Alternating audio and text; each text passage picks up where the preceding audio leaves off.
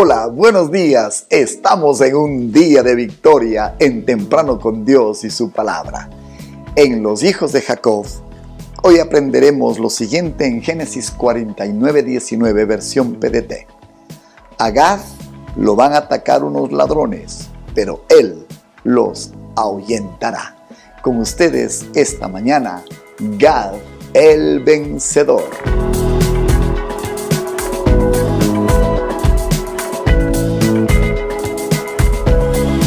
Versión dice, Gad será acometido, mas él acometerá al fin.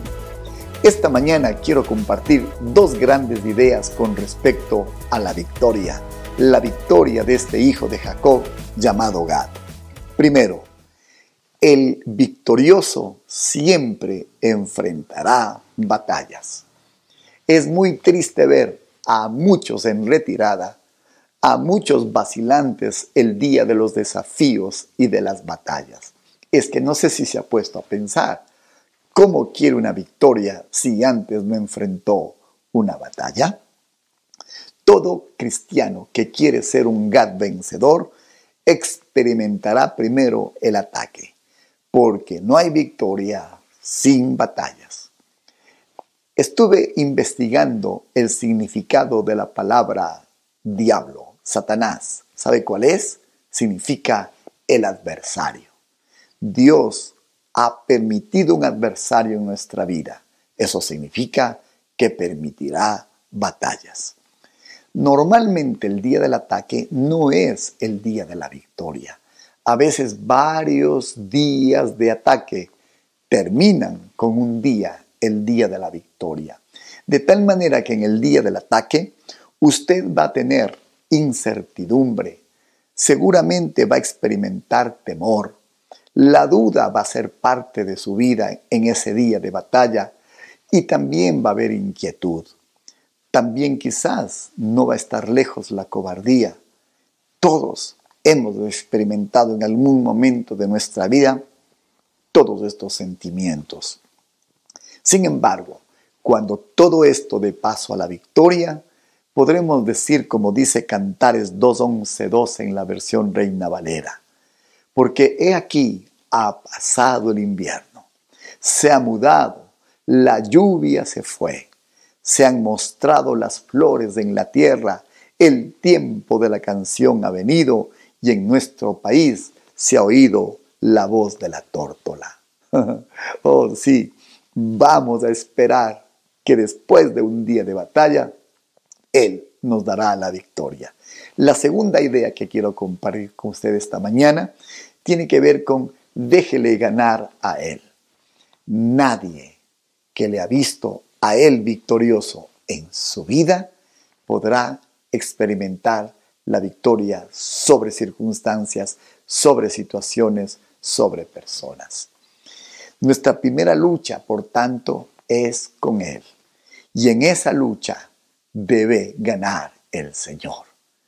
Peleamos a veces con nosotros mismos, pero deje que Él gane esa victoria. Le asegurará a usted victorias futuras.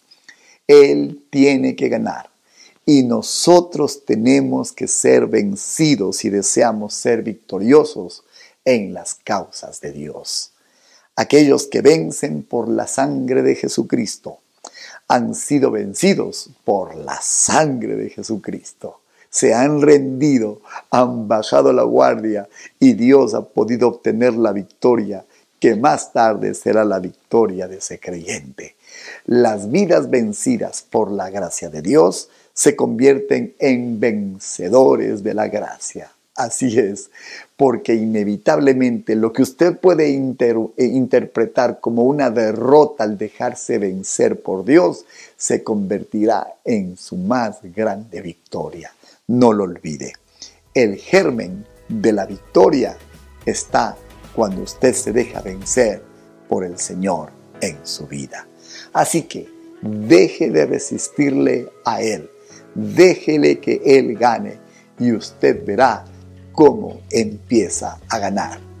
Por tanto, las dos ideas de este día. La primera, no le tema las batallas. Estas preceden a las victorias. Y la segunda, asegúrese que él gane, porque entonces, créame, usted también habrá ganado. Que Dios le haya ministrado esta mañana. Oh, gracias a Dios por esta vida de victoria que Él ha preparado para nosotros. Gad, el vencedor. Vamos a orar. Señor, gracias te damos por esta mañana. Gracias, Señor, porque sin importar los ataques que vienen en el día de batalla, tú nos darás la victoria. Confiamos, Señor, que si nosotros te entregamos el control de nuestra vida, si perdemos este control, ganamos tu victoria. En Cristo Jesús te agradecemos. Gracias por habernos hecho un pueblo Gad, un pueblo vencedor. Amén y amén. El día de mañana el desenlace de esta semana estará revestido de algo grande que Dios ha preparado. No se lo pierda.